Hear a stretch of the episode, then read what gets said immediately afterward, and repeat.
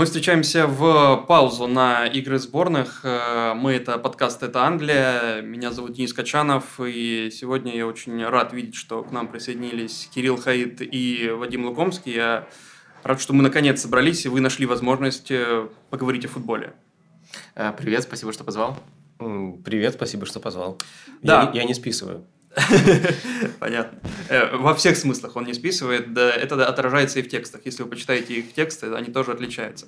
А, да. А, так вот, мы встречаемся в паузу на сборных. И это последняя пауза в клубном футболе до конца чемпионата. Остается сколько? Полтора месяца и почти два. И внезапно образовалась интрига в чемпионате Англии. Да, я напомню, кто забыл, мы говорим по-прежнему о том, что происходит в английском футболе.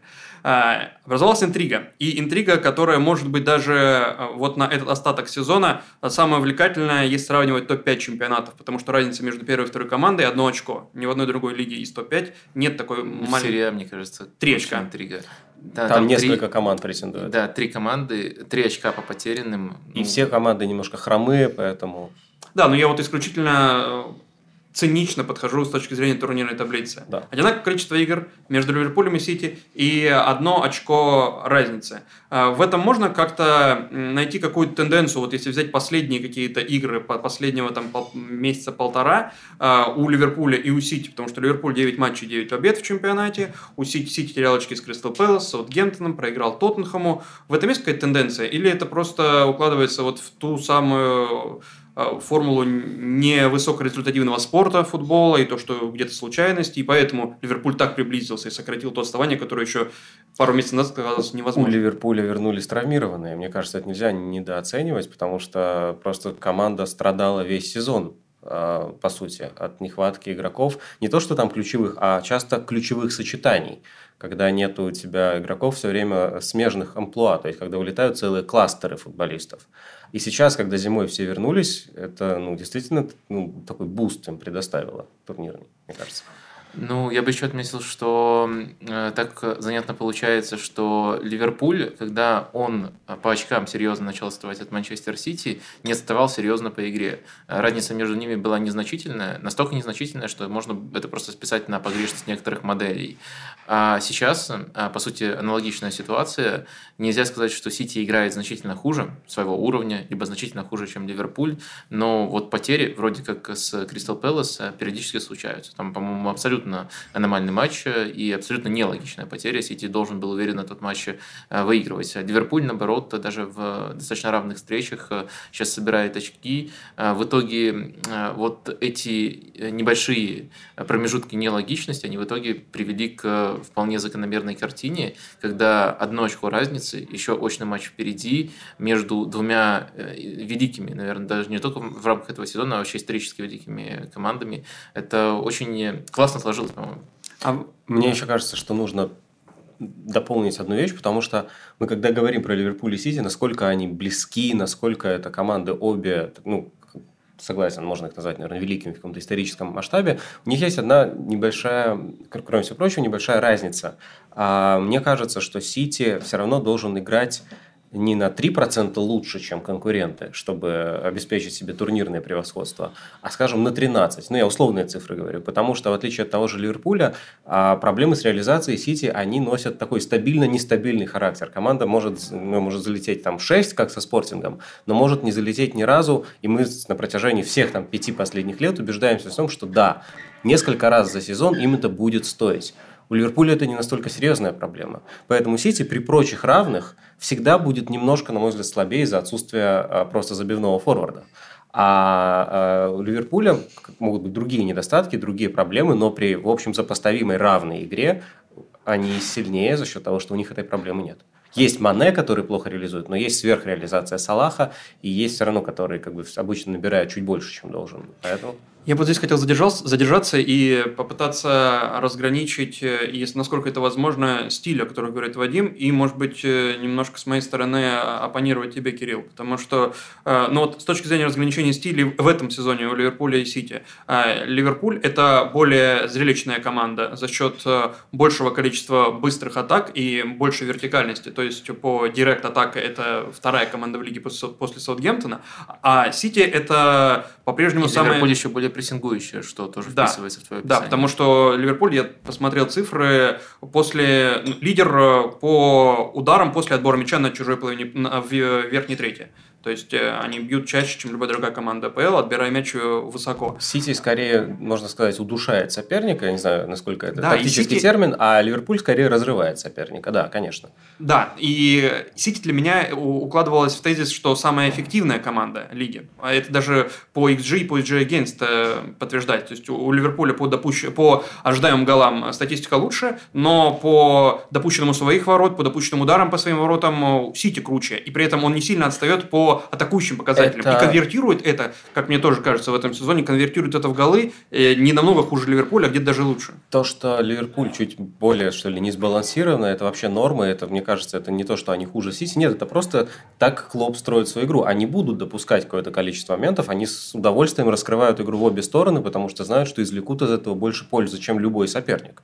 Ну, почти любой. Это абсолютная норма, мне кажется, что у них там по XG Games может быть чуть больше, чем по City. Ну, да, вполне, это как бы в рамках их стиля. А то, что City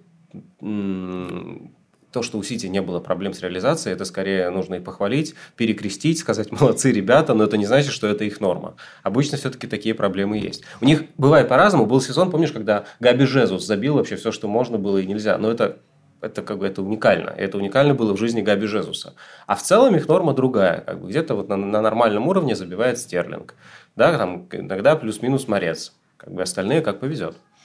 Ну, я формулирую это так. Ливерпуль э, лучшая атакующая команда, Сити лучшая контролирующая команда, и в том и в другом направлении можно быть абсолютно топовой командой, что там Гвардиола и Клоп в этом сезоне доказывают. При этом мы вроде как выделили много отличий, но на самом деле идеологически эти команды очень близки. И там, и там позиционный футбол, а разница, на мой взгляд, все-таки в деталях. Мы их практически все э, перечислили, но на самом деле это одно и то же направление. И, и та, и другая команда очень хорошо прессингует, и та, и другая доминирует на мяче, и та, и другая создает много моментов э, и хорошо ограничивает соперника. Просто характеристики деталей немножко меняются.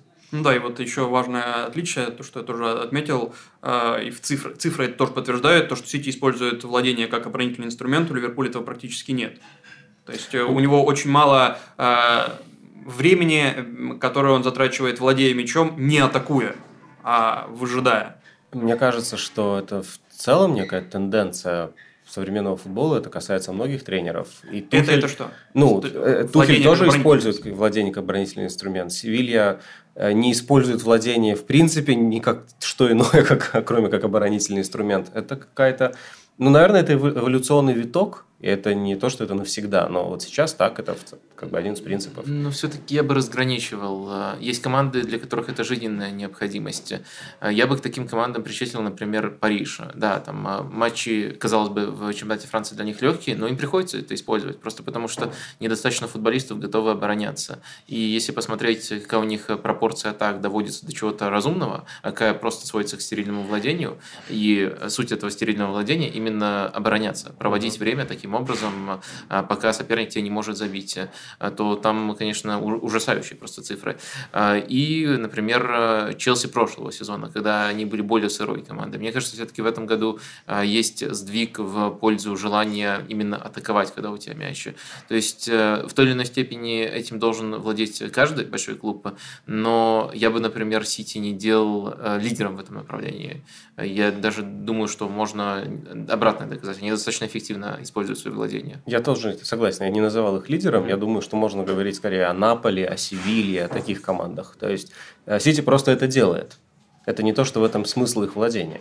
Они просто настолько... Как тут другой разговор. Они, в принципе, мне кажется, чуть ли не лучше всех в мире управляют темпом игры.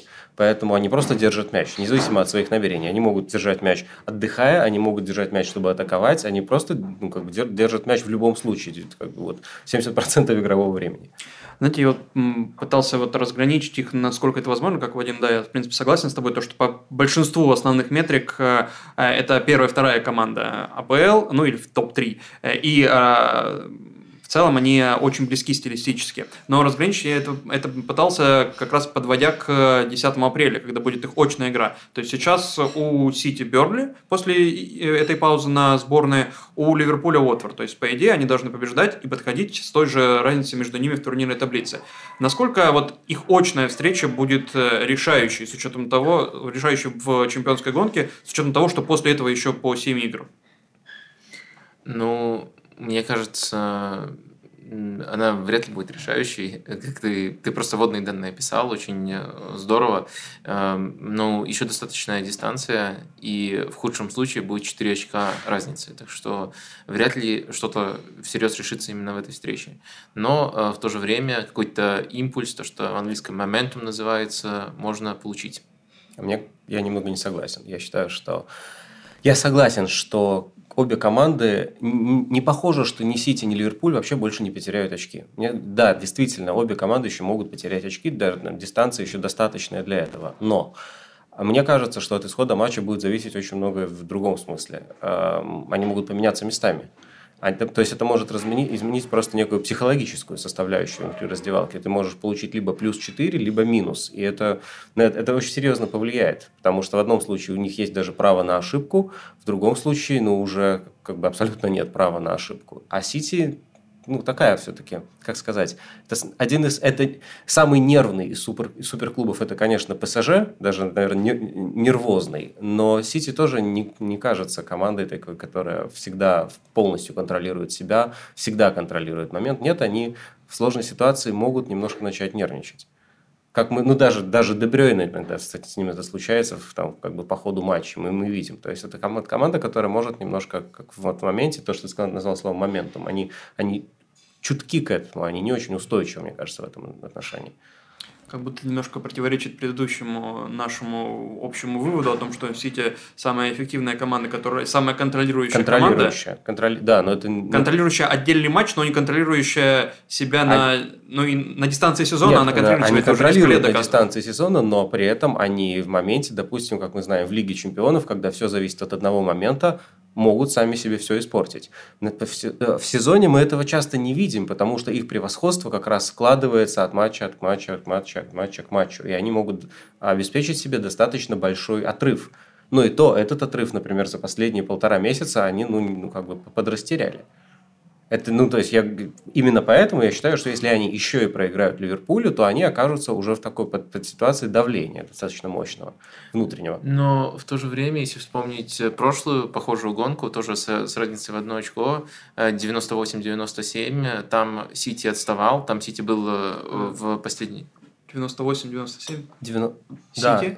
Очки. Очки. В том сезоне. А, очки, я думал год. Я думал год. Сезон 18-19. Да, да. Я думаю, это когнитивное искажение. компании забил тот самый гол, да, когда кричали «не бей, не бей», да. Э, там э, Сити отставал от Ливерпуля на определенном этапе, по-моему, это было вот как раз-таки в конце зимы. Да, на декабре. Э, и у них не было права на ошибку. И тем, тем не менее они справились с таким давлением. Ну, то есть, с одной стороны, есть опыт, как Сити именно на дистанции сезона, в чемпионате, они в Лиге чемпионов из похожей ситуации выкарабкиваются. Ну, допустим, вот они этот матч проиграют, и тоже без права на ошибку нужно будет выигрывать все оставшиеся. И, вероятно, там а, один раз хотя бы Ливерпуль очки потеряет. И Сити уже был в похожем положении. Но, с другой стороны, это такой заманчивый пример, на который можно сослаться, а можно сослаться и на Лигу чемпионов. А, а суть в том, что в таких положениях Сити очень редко раньше оказывался, да. поэтому Согласен. тяжело что-то проецировать.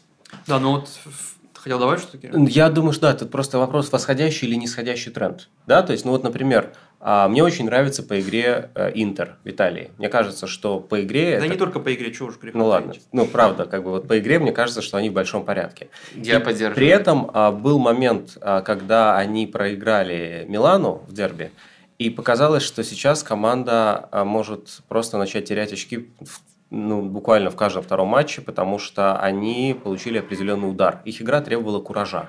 Их игра требовала уверенности в себе, потому что в ней в команде было много футболистов, которые показывали свой а, сумасшедший просто пик, чуть ли не прыгали выше головы, делали все, на что способны. Хотя вообще-то они не столь хороши, и это была заслуга Инзаги.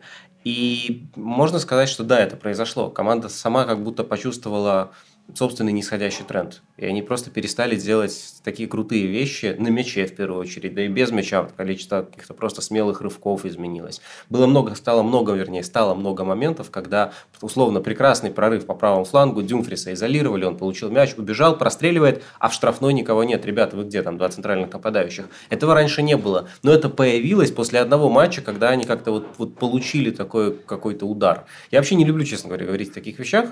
Это какие-то эмоциональные вещи, их невозможно вычислить с точки зрения какого-то, не знаю, цифр или метрик игровых. Но просто мне кажется, что восходящий и нисходящий тренд, он есть для самих футболистов. Жиру сломал Интер. Ну, вот что-то, да. Жиру, кстати, в, топ, в топе самых недооцененных футболистов, я думаю, Жиру будет вообще в любом. Как бы, вот. Невозможно составить такой топ, что в нем не было Жиру. И в топе самых красивых. Эм, да, да. Да, такой топ я не составлял, кстати. Я посмотрел 14 э, матчей предыдущие между Пепом и Клопом в уже в Англии, когда они находились. И в этих 14 матчах у Ливерпуля было только три игры, когда он в итоге произошел по ожидаемым голам, только три игры, когда он произошел по ударам, и, по-моему, только четыре игры, когда он произошел Сити по владению мячом. А, только? Ничего себе, только. Да, но понятно, что они, э, особенно если начальный этап их совместной карьеры в Англии, хоть и раздельной карьеры в Англии брать, то там э, контраст больше. Сейчас э, эта разница стирается. Но к чему это я? К тому, что каким может быть рисунок вот в этой игре, с учетом того, что Ливерпулю, Ливерпуль отстающий, и ему кажется, сейчас нужно доминировать, хоть они играют в гостях, но как бы в целом доминировать против Сити, это как? Ну, э, мне кажется, первый тайм мы будем смотреть э, команды в своем привычном режиме, особенно если не будет э, не будет какого-то события, которое сильно меняет, там быстрый гол, удаление, например, что-нибудь такое. А дальше уже во втором тайме, возможно, уже исходя из турнирного положения, Ливерпуль чуть-чуть откроется. Но в целом владение и даже отчасти ожидаемые голы в этих матчах часто продиктованы ходом встречи. То есть э, кто э, выходит вперед и на какой минуте, и, и может быть еще иногда там задачами э, команд. Так что мне кажется, эта выборка не очень даже показательная, учитывая то, что есть и стартовые искажения. Ну, то есть на стартовом этапе Ливерпуля по подбору футболистов был явно хуже. Это не означает, что они должны были играть неудачно, но, по крайней мере, не могли играть на равных, не могли играть первым номером. Ну и вот эм, когда пропасти между э, этими командами уже совсем не стало. Они стали такими равными, что мелкие детали начали сильно влиять на характер встречи. Вы допускаете, что э, я не помню игр, может быть, вы вспомните, э, что вот этот э, самый синдром Гвардиолы, когда он в какой-то решающий момент, это было в Лиге Чемпионов почти каждый год, когда он в решающий момент придумывает что-то такое, что не знакомо его футболистам, что вот этот синдром может проявиться в игре против Ливерпуля. И, может быть, это было когда-нибудь в игре против Ливерпуля? Я на скидку не вспомню так, честно. Но мне кажется, что вообще в последние года полтора этот синдром принял немножко другие очертания. Он так давно в одной команде, игроки так примерно ну, хорошо его знают, что он выдумывает что-то новое почти в каждой игре. Он э, невероятное количество вообще ролей попробовал для практически всей команды. А, трудно, то есть кроме Родри, а, Диаша, так на вскидку и не скажешь, кто еще, Эдерсона, кто еще вообще весь сезон играет на одной фиксированной позиции кто угодно играет где угодно, получает разные роли. Бернарду, на скольких позициях поиграл, Канцелу и так далее. Поэтому мне кажется, что этот его синдром Гвардиолы, он просто во что-то трансформировался уже другое, и сейчас он в каждом матче может что-то пробовать, давать кому-то двойную роль, кому-то ложную роль и так далее. Вопрос в том, что Клоп тоже на это способен. В одном из недавних матчей с Манчестер Сити было, по-моему, была задумка как раз с матчем Сити, если не ошибаюсь, когда Матип был инструментом для выхода из-под прессинга. И это работало. Это было интересно. Поэтому он тоже вполне как бы способен на какой-то э, деталь, деталь какой-то как бы локальный тактический ход, который будет давать команде преимущество в определенном рисунке игры. Мне кажется, аналогом синдрома Гвардиолы в матче против Ливерпуля может быть то, что на определенном этапе, это не один матч, а прямо последовательность, он смирился с тем, что не может, играя в полноценный свой футбол, обыгрывать Клопа. То есть вот mm-hmm. был отрезок, когда очень четко Сити пытался в своей привычной структуре владеть, Ливерпуль отбирал на чужой половине и наказывал. Это и матчи Лиги Чемпионов, и матчи АПЛ.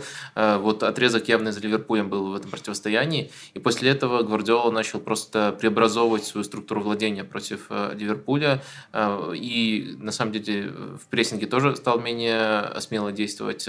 Э, то есть невероятная пропорция тактического уважения, можно это так сформулировать, которого он оказывает. Закрытость. Ну, по его меркам, да. Потому что он, по сути, сушит матч таким образом. Да, да. При том, что в, в любом другом матче он играет именно на то, чтобы вскрывать соперника. А, так что, думаю, вот это можно сформулировать, э, э, это можно подать как синдром Гвардиолы. Но надо помнить, что вот эти премудрости, они запоминаются нам лучше, когда они приводят к провалам. Но mm-hmm. они далеко не всегда приводят к провалам. Иногда они приводят к гениальным решениям. Иногда они приводят к чему-то промежуточному. Иногда работает против Ливерпуля Ливерпуле. Гениальное решение какое-то самое яркое, ты можешь сейчас вспомнить? Когда вот э, что-то такое неординарное. ложная девятка. Ну, с Реалом, да, допустим? Э, ну, это с Юнайтед, я помню, было очень ярко, потому что еще после этого матча э, там Дебрёйн и Сильва сыграли ложные девятки, это был кубковый матч против Юнайтед, это дерби против Юнайтед, там без шансов просто разнесли, при том, что до этого при Сушере Юнайтед создавал проблемы Сити, и Дебрёйн сказал, что вот э, буквально там за три дня до матча мы один раз потренировались таким образом, и вот так вот это здорово сработало. И знаешь, что еще важно? Вот просто ты назвал это синдром Гвардиолы, но я не совсем согласен как бы с названием в этом контексте, потому что, мне кажется, синдром Гвардиолы это, господи, как это сказать по-русски, Over, overthinking, да, как бы когда он слишком много думает.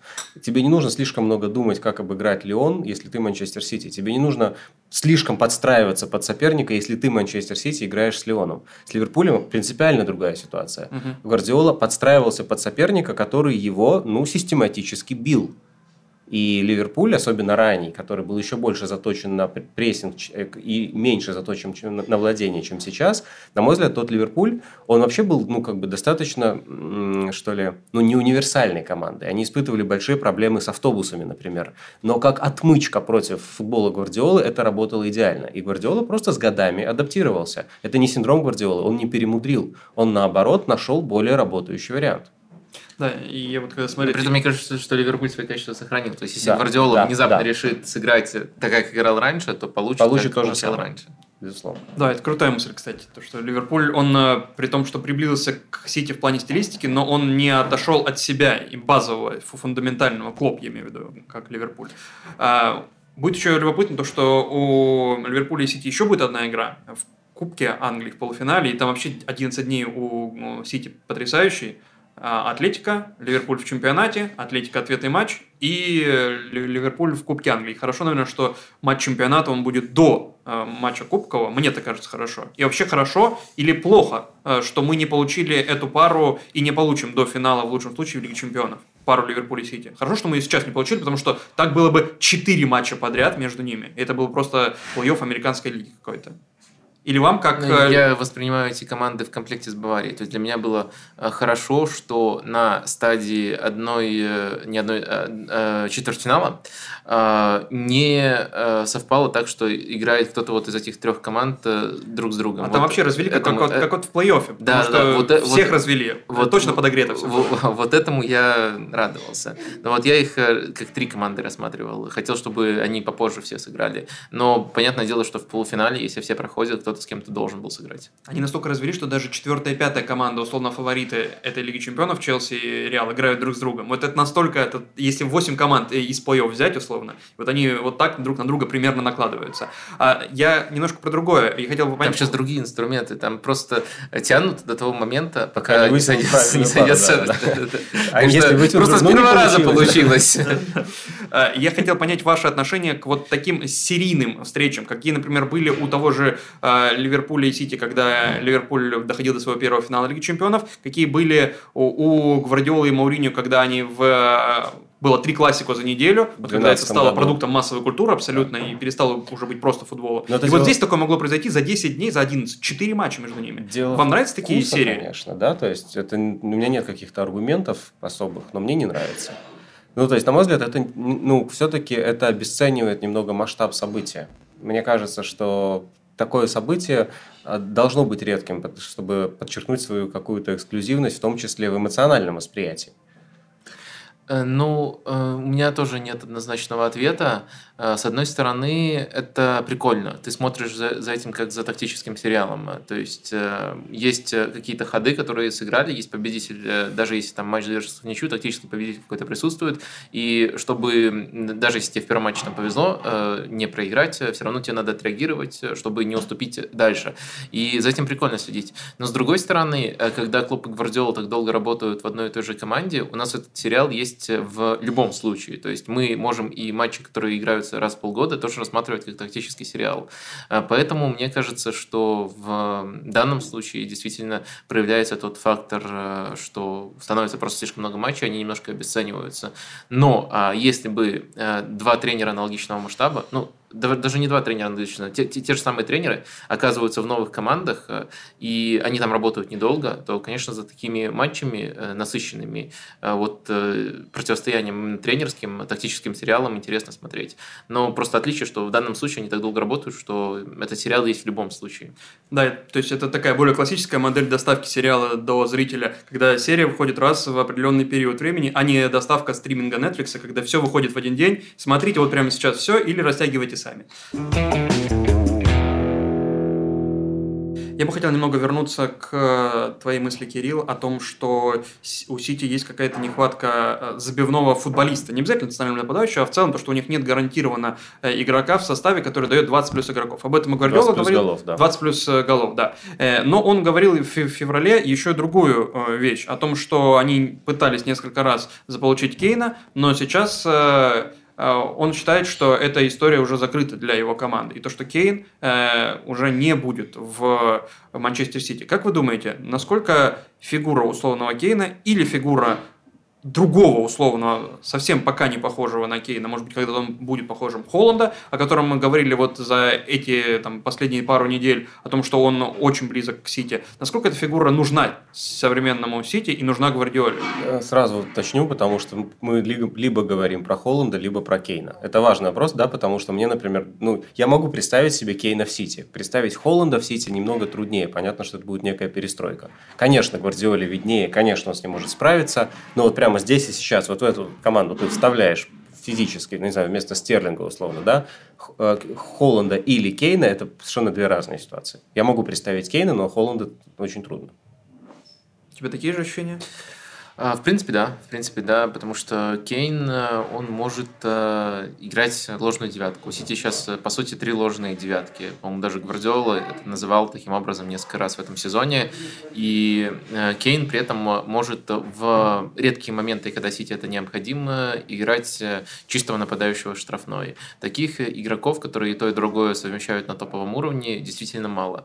То есть с Кейном велика вероятность, что Сити ничего не потеряет из того, что у них работает, но при этом приобретет то, то, то о чем вот вспоминают, когда Сити только теряет очки. Вот это. А если бы был нападающий под навесики, э, на самом деле, если э, в каждом матче Сити встроить нападающего под навесики, тогда, может быть, атака станет только хуже в совокупности. Mm-hmm. Может, реализация станет лучше, а атака хуже. Так что тут нет, нет каких-то явных решений. А вот Кейн дал бы такое неочевидное решение, но даже с Кейном нужно держать держать в уме, что он может э, не до конца э, вписаться в прессинг. Потому что Кейн после своих травм – это игрок очень ограниченный в плане прессинга. Когда-то он был прекрасен в этом отношении, когда-то он был, э, ну, вот первой линии этого прессинга у Маурисио Почетина в команде, которая давила и душила абсолютно всех.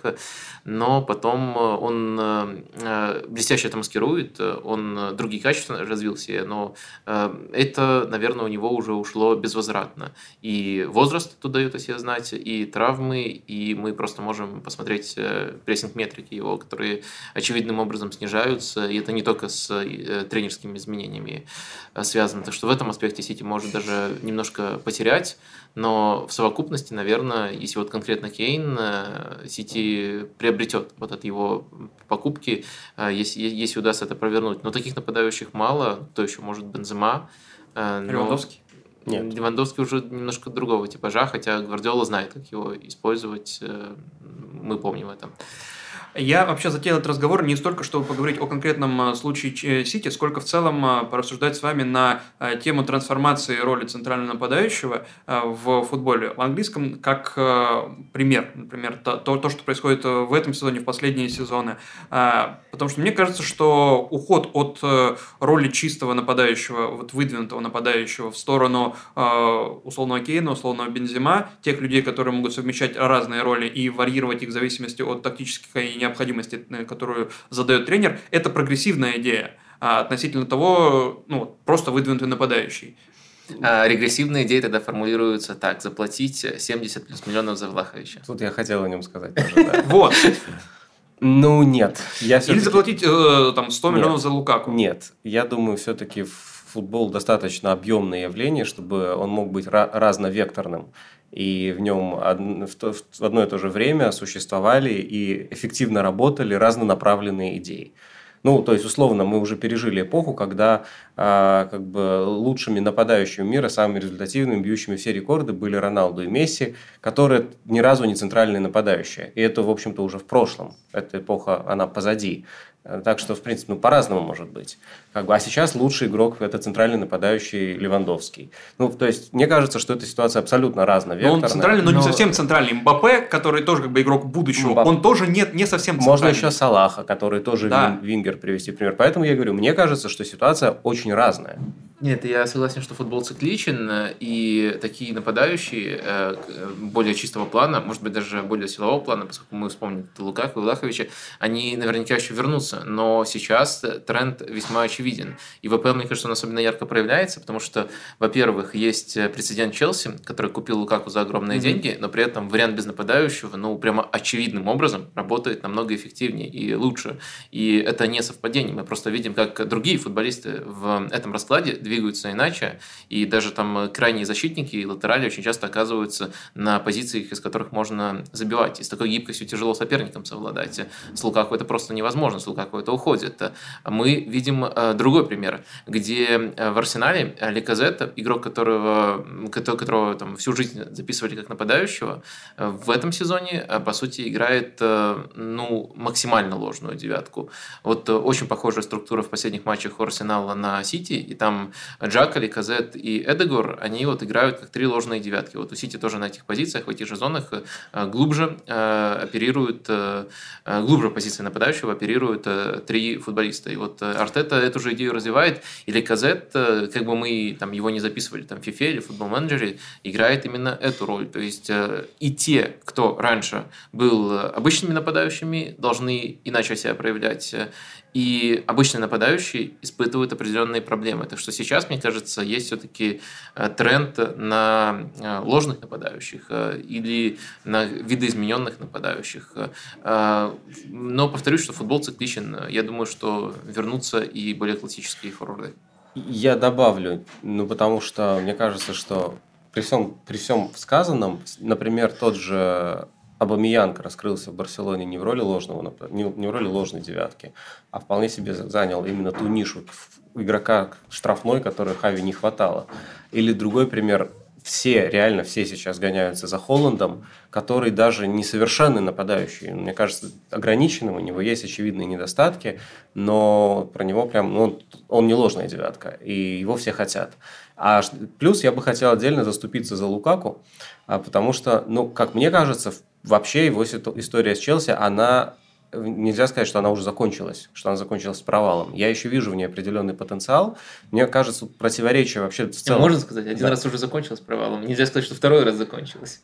А, ну да, нет, я, я, я, я имею в виду, что держа в уме все равно следующий сезон, и Тухеля, и Лукаку, ну, например, если как-то Нет, просто что он раньше был уже в Челси, Я, я понимаю, да, он ушел. Я, я, я имею в виду, уже в конкретно текущей ситуации все равно есть потенциал развития. У них очень простое противоречие. Тухель все-таки играет скорее в горизонтальный футбол, Лукаку скорее нужен все-таки вертикальный футбол.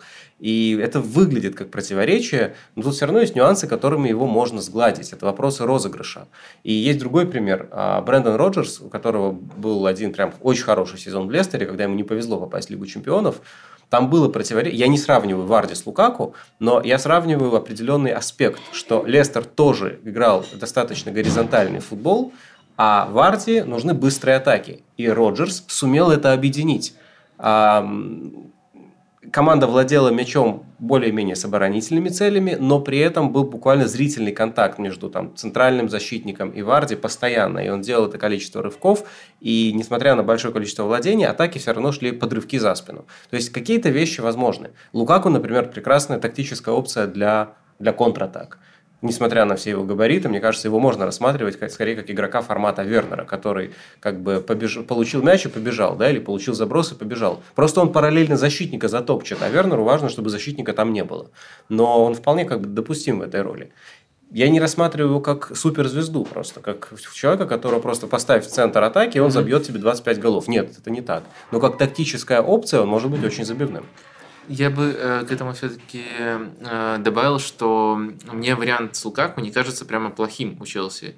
Э, и действительно его можно развивать. Но проблема Лукаку в данном случае в том, что вариант без него, он не просто хороший, он и явно лучше, и он хороший по масштабам любой команды, не только по масштабам Челси.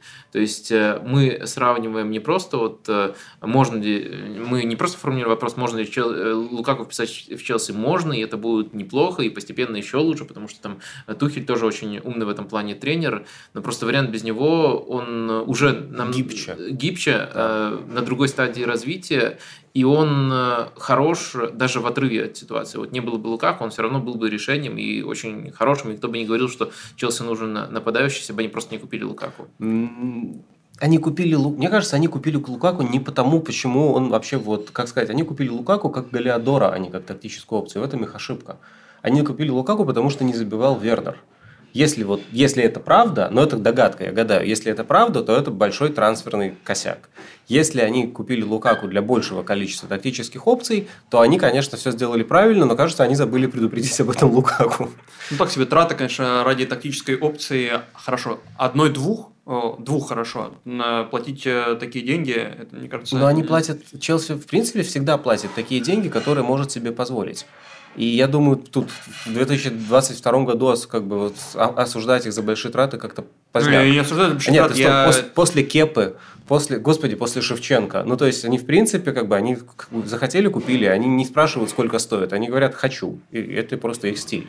А на, насчет э, Лукаку и вообще вот такого типа нападающих, которые уже состоялись как игроки, в целом состоялся Лукаку, а, он может каким-то образом измениться под э, какой-то тактический тренд или под требования какого-то тренера, потому что у Лукаку не было навыка условного ложного, ложной роли центрального нападающего, не было навыка прессинга ни у Маурини в Манчестере, ни у Конте в Интере и ни у Мойса, тем более в Эвертоне. Не было навыка этого прессинга. А может ли он э, ну, измениться, мы, уже состоявшийся футболист? Мы гадаем. Да, и стать кем-то вроде там, Кейна или Бензима. Если мы рассматриваем вариант э, с там, ложным кем-то, то просто Хаверс играет эту роль, а Лукаку играет с правого фланга. У него есть э, такой опыт. Там Дебрёйна в сборной Бельгии играл ложную девятку, Лукаку с правого фланга лига. Сначала это было вариантом только на а, большие матчи, где скорее нужно контратаковать, а не позиционно атаковать. Но потом это стало появляться все чаще и чаще. То есть Лукаку может э, таким образом. У него неплохие данные для того, чтобы с правого фланга смещаться с мячом под левой ногой. И он таким образом может э, не только там, делать проходы, которые ударом завершаются, он даже неплохо созидал таким образом. У него в прошлом году, по-моему, 10 плюс ассистов было даже за Интер. Так что я думаю, думаю, он э, достаточно вариативный, достаточно разный, просто не обязательно его вписывать в шаблон, то есть говорить ему, что ты центральный нападающий, и обязательно тебе нужно просто стать э, центральным нападающим другого типа. У него есть качества, их можно раскрывать э, по- по-другому, а не, не просить его измениться. Но, опять же, без него работает лучше, и с этим тяжело что-то сделать. Мне кажется, я согласен, просто мне кажется, что тебе не нужно делать из Лукаку другого нападающего, адаптировать его под тебе. Он достаточно разносторонний футболист, чтобы ты мог адаптировать свою игру под него.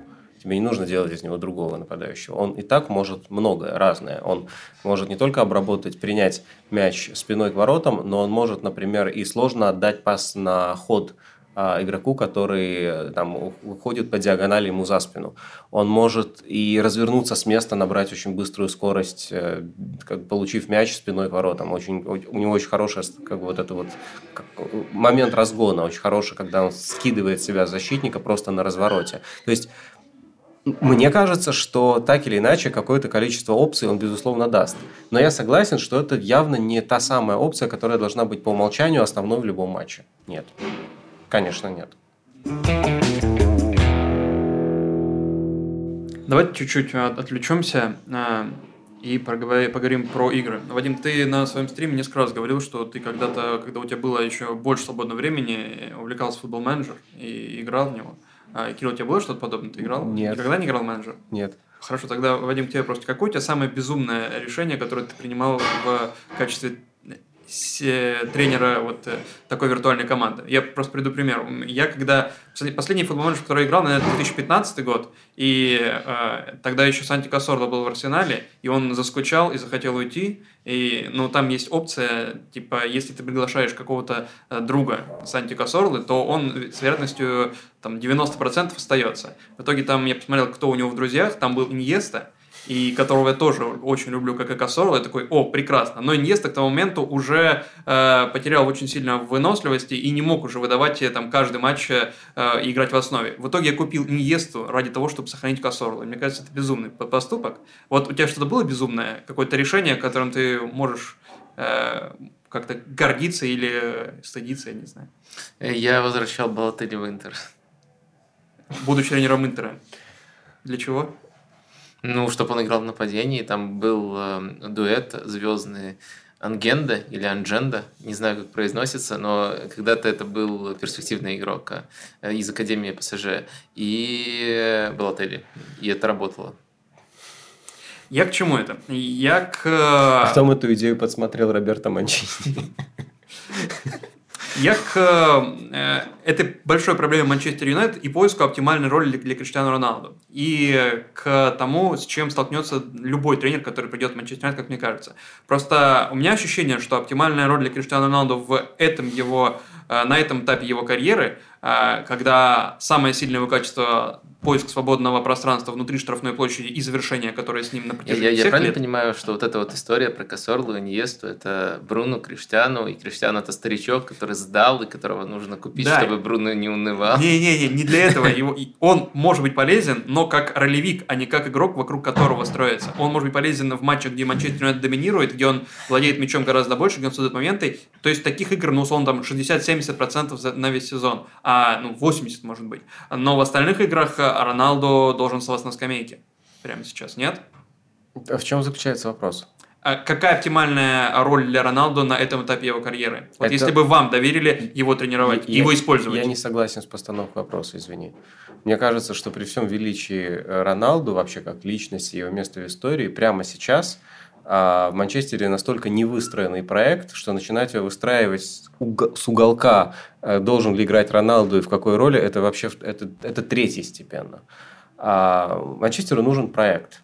Какая-то игровая идентификация, под которую они будут подбирать состав, а, под которую уже будет понятно, на каких ролях кто из игроков находится. И уже исходя из этого, Роналду должен получить свою какую-то роль мне так кажется. Проекты. Я посмотрел, насколько это возможно в моем случае внимательно. И... Мы сейчас, извини, мы просто мы не говорим о том, как Слушай, удобнее всего Роналду. Это просто неправильная постановка вопроса. Но это же два разных проекта. Э, подстраивать команду под Роналду, а Роналду нормально играл только в командах, которые очень и очень сильно э, под него подстраивались. Безусловно. Это один проект. Э, и это очень странный проект, учитывая возраст Роналду. И да. второй проект строить какого-то типа, там, Ливерпуль, Манчестер Сити Профильный большой Баварию, клуб. то есть, да. да, и подбирать под это э, футболистов.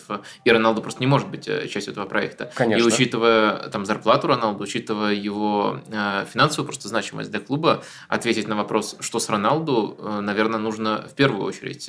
Э, то есть, либо ты выбираешь проект Роналду, либо ты выбираешь проект Роналду, там, да. стильный, там, современный клуб. Э, и это вот прямо две развилки, поэтому... Они взаимоисключающие, вот в чем дело. И мне, как бы я когда спросил, как бы, а в курсе ли Роналду, что он может быть только Джокером, некой, да, тактической опцией, а не в центре проекта, вот кто, ему, кто ему это скажет? Кто скажет об этом его сестре, я прошу прощения. Это, это сложно. Это, я не знаю. Мне кажется, что если мы говорим просто о том, что делать с Роналду, то понятно, что делать с Роналду. Брать, я не знаю, Панчелотти, брать Роберто Манчини, брать тренера, который знает, что у него есть группа талантливых игроков, он э, как бы более-менее консервативную делает владение, более-менее консервативную защиту. Хотя Манчини, кстати, невероятно приятно удивил на Евро, но я имею в виду его карьеру в целом, угу. то, чем, чем он занимается всю карьеру. И дальше у тебя есть там 3-4 каких-то суперзвезды, суперталанта в нападении. Пусть разбираются, как знают, они найдут как бы все равно какое-то взаимодействие, какая-то химия между ними будет. То, что сейчас делает Анчелотти в реале. То, что Манчини делал примерно всю карьеру. То, что Зидан делал в большей меньшей степени в реале. Это вполне себе подход. Просто нужен ли он Манчестер Юнайтед?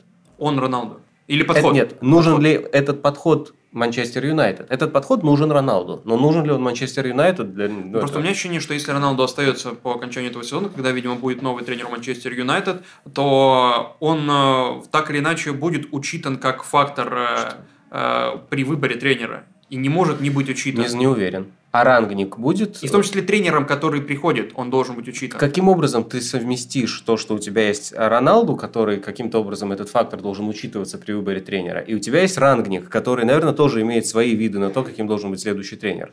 Мы слишком много рассуждаем про проекты футбольного клуба Который... и забыли, что Манчестер Юнайтед коммерческий клуб на самом деле. Вот, кстати, да. Вы поняли, что это значит? Это отсылка к пресс-конференции Луи Ван Гала, бывшего тренера Манчестер Юнайтед. Тогда, я не знаю, был он уже коммерческим клубом или только после этого стал коммерческим клубом, или в момент Луи Ван Гала он стал коммерческим клубом. Так или иначе, Луи Ван Гал, главный тренер сборной Нидерландов, сказал, что э, советуя э, заочно Тенхагу э, идти в Юнайтед или не идти, не советую, сказал э, Вангал, потому что Манчестер Юнайтед это коммерческий клуб, а не футбольный клуб. Ну, это как вы это интерпретируете? Прекрасно сказано. Прекрасно сказано. Что это значит? Я, кстати, минутка хвастовства, я еще до того, как э, узнал об этой цитате, у себя в одном из выпусков э, на канале э, пошутил ходящая шутка, что Манчестер Юнайтед ищет нового главного тренера. Извините, я повторю шутку, я стараюсь так не делать, но это просто сейчас тему абсолютно.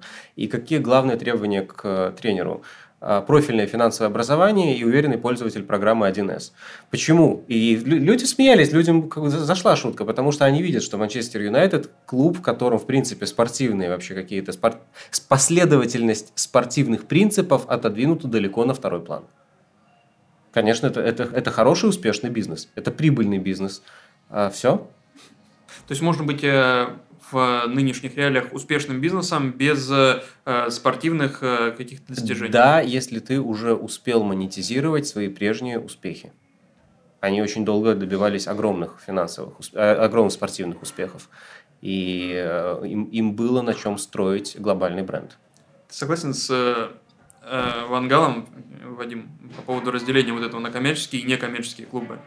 Что это, как будто разделение, согласен, там, не согласен. знаю, кинематографа при, при на массовое интересно, и что э, Криштиану, по сути, не вписывается ни в коммерческий проект, ни в футбольный. Коммерческий не вписывается? Да, э, да, ну, ты же понимаешь, что у него зарплата 700 плюс э, к в неделю, ну, просто невероятная, самая большая в АПЛ, э, что эти бредни о том, что за неделю футболками окупается, это... Не, не футболками, но в целом не, не так, вклад в развитие что бренда. он уже был в Манчестер Юнайтед, и поэтому э, огромную новую фанбазу в Манчестер Юнайтед, конкретно Манчестер Юнайтед не принесет, которую мог бы принести там в условный э, Париж, Манчестер Сити, еще там, куда он мог э, перейти. Поэтому я, я считаю, что даже если э, пока ты такое исследование трудно провести, пока его не провели, но если все факторы сопоставить, финансовое влияние Криштиану на, на Манчестер Юнайтед, это тоже, скорее всего, будет минус.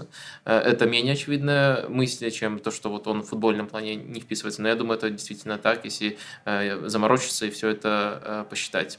Я чуть-чуть не согласен. Я считаю, что именно в случае United, да, он не придает какой-то значимости, да, глобальной популярности бренда, но это не значит, что он ее не придает в принципе. То есть, мне кажется, это просто не сработало с точки зрения, да, как ты говоришь, коммерческого клуба, это не сработало именно в, в плане Юнайтед. Но если бы он оказался в Ньюкасле, например, или окажется через год, то это будет как раз сумасшедший boost, э, на котором можно будет строить популярность и узнаваемость бренда. Э, да, безусловно, просто мы оцениваем это в, Уже в, контексте, в, в, в контексте Манчестер Юнайтед, и тут это, к сожалению, э, не работает. Э, если пытаться найти все-таки объяснение, почему тогда все-таки это случилось, я думаю, Глейзеры, возможно, даже понимали, что Роналду не будет выгоден даже с финансовой точки зрения.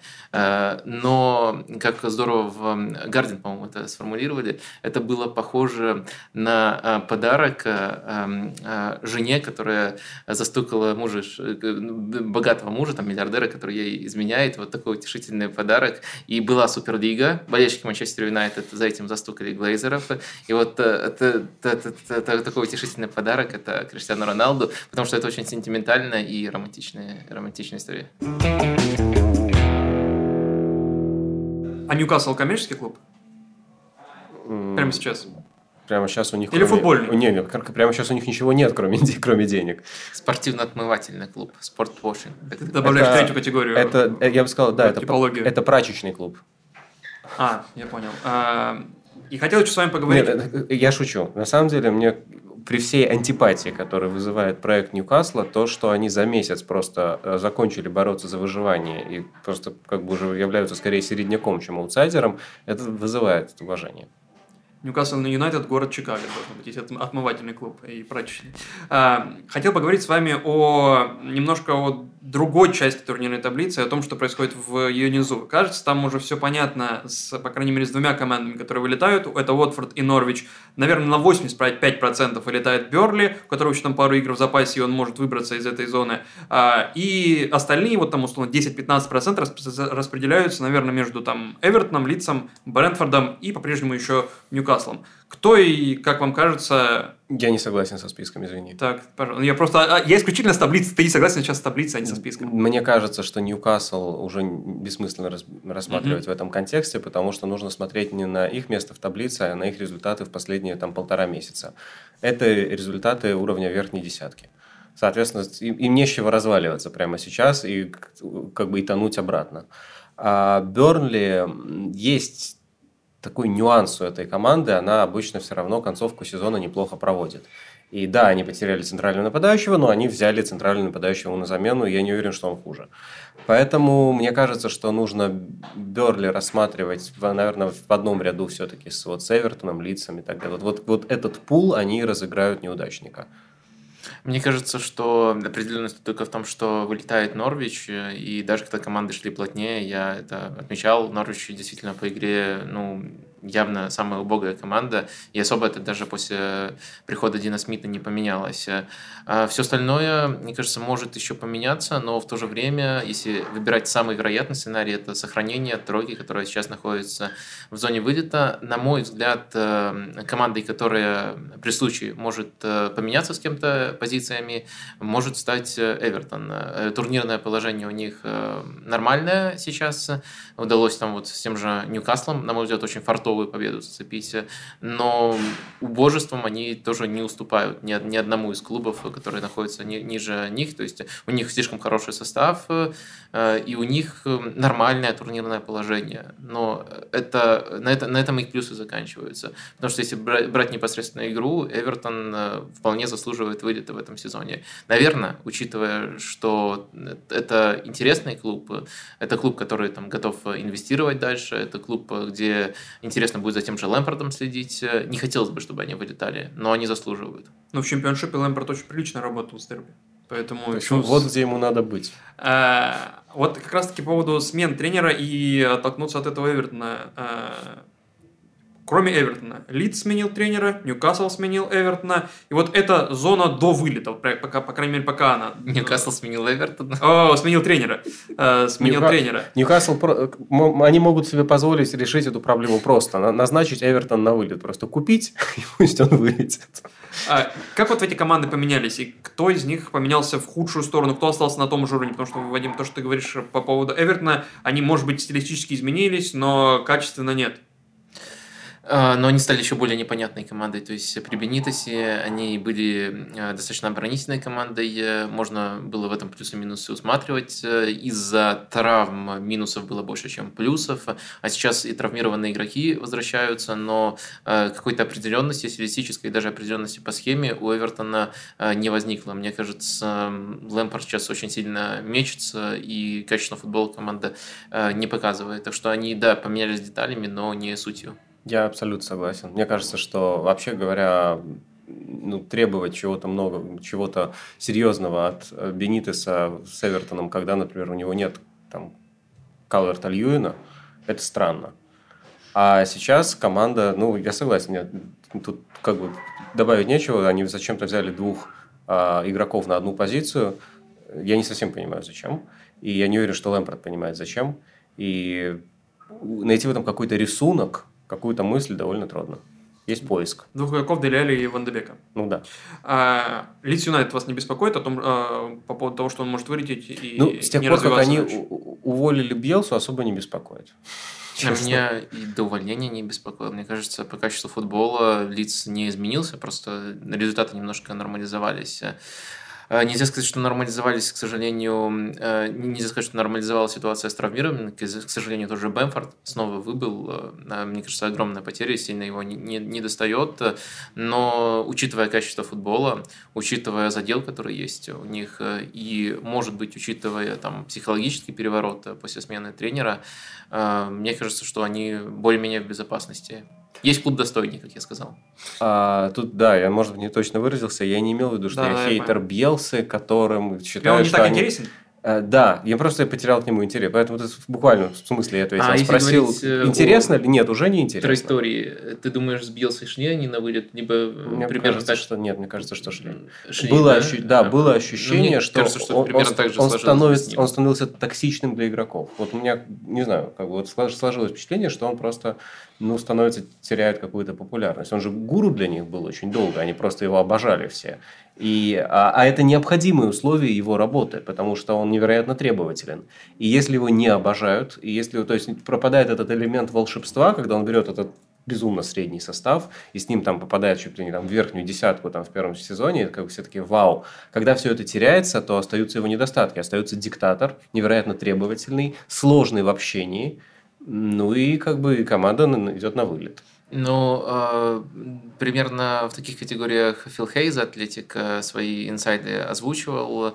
Он говорил, что когда футболист, когда объявили о том, что Биелса уходит, футболисты испытывали смешанные чувства. И благодарность, поскольку многих он поднял до этого уровня, и э, некоторую, некоторое осознание того, что это скорее правильный шаг, чем неправильный. То есть это отличается от ситуации, когда кто-то кого-то сливает, или кто-то там... Ну, Все сложнее. Из- из-за да. этой благодарности они бы банально там не, не, даже не сказали бы, там, э, не намекнули бы, что они хотят смены тренера, но когда это уже случилось, они это вот осознавали. Стало проще. Да, вот примерно так картину описывают. С учетом всех изменений, которые произошли в этом сезоне у, тренеров в АПЛ, сейчас в чемпионате Англии 8 британских тренеров. Не только английских, там и валийские, шотландские. В кризисе а, АПЛ, просто прям скажем. Из-за того, что такое большое да. количество британских тренеров? Да. Ты тоже так это объясняешь?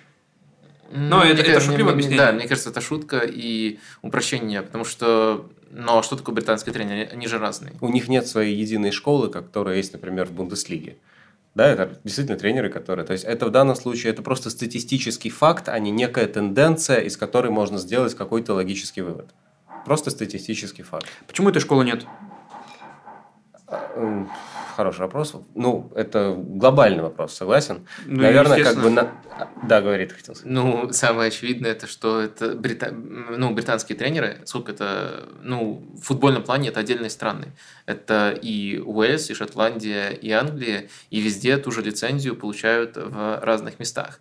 И, кстати, с такой логикой Вьера и Артету тоже можно причислить к брит... молодым британским тренерам, потому что они в Уэльсе свою лицензию получали.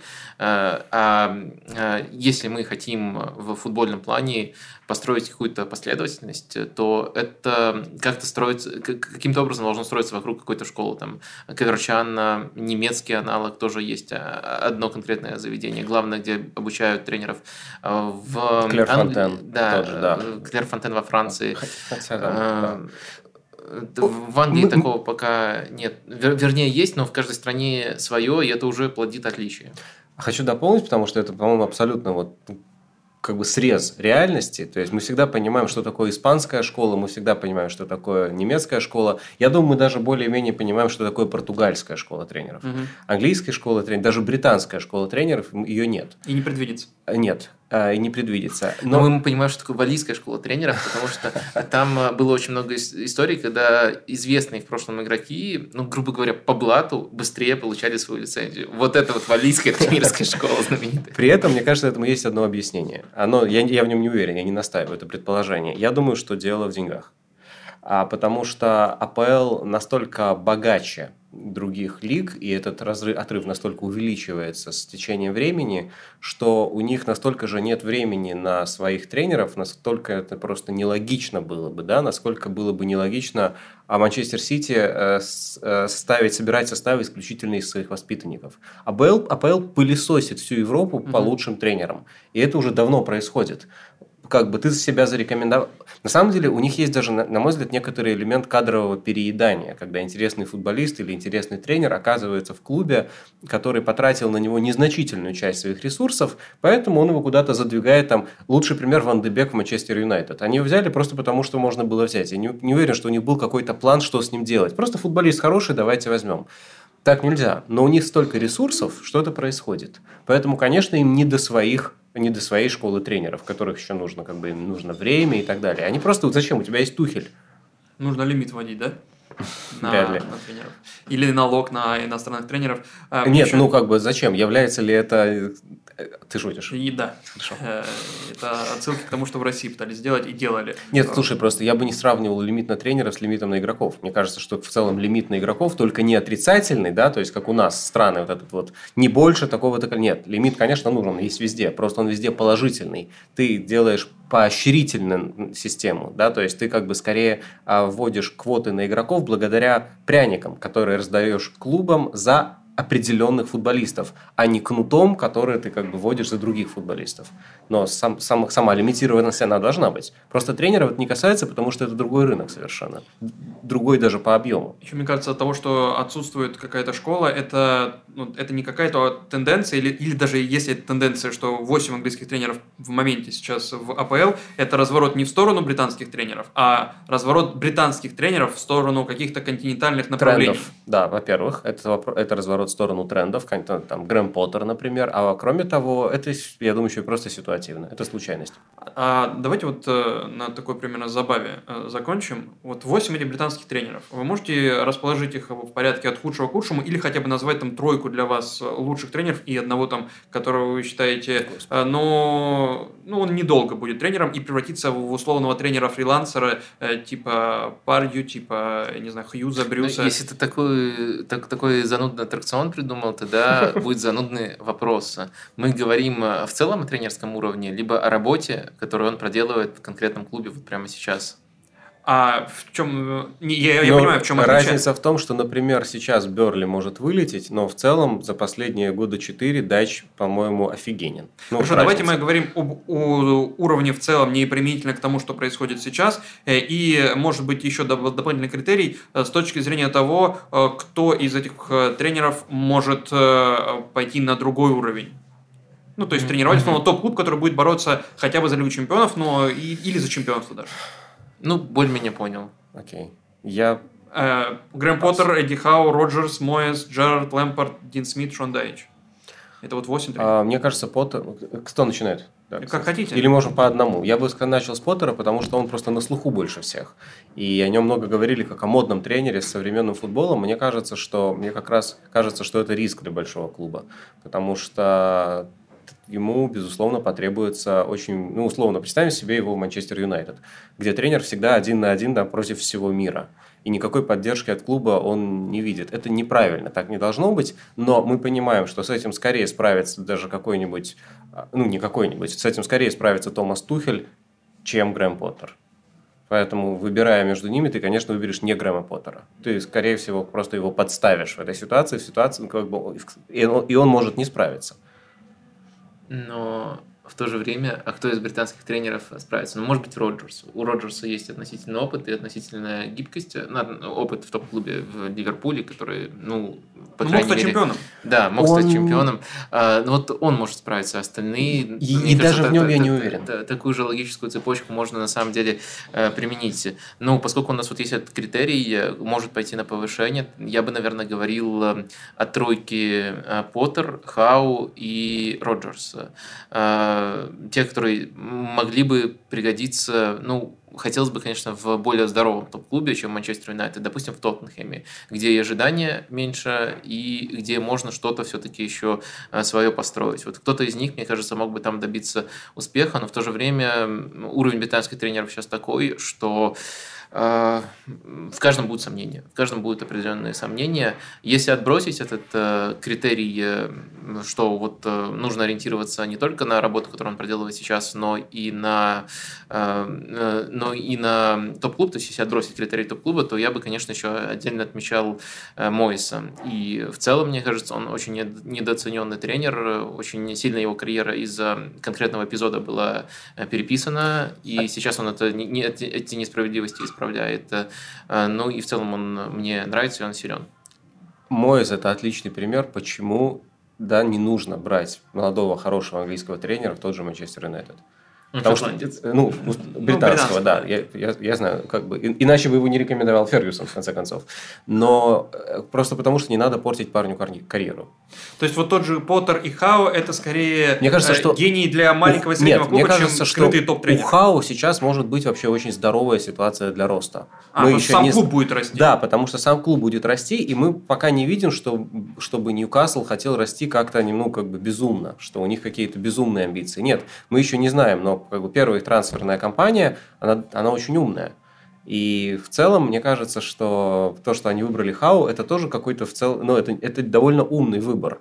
Э, тренера, который достаточно гибкий, при этом способен ставить современный футбол. Поэтому я не исключаю, что у них будет сейчас пару лет такого союза. Я бы несколько оговорок сделал. На выходе действительно выглядит э, и компания убедительной. Ну, по крайней мере, когда началась компания, уже был э, Ники Хэммонд, консультант, который сейчас э, находится в Ньюкасле, и был кому его, и, и, ее проводить.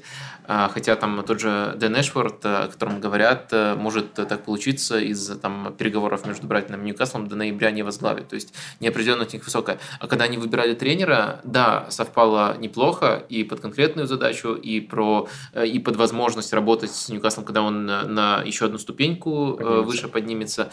Но если посмотреть, э, между кем они выбирали и кто это решение принимал, то это очень странно. Очень непонятно было, кто это решение принимает, чуть ли не сама Аманда. Э, и какие были кандидатуры, как сильно они отличались, и как метался Ньюкасл.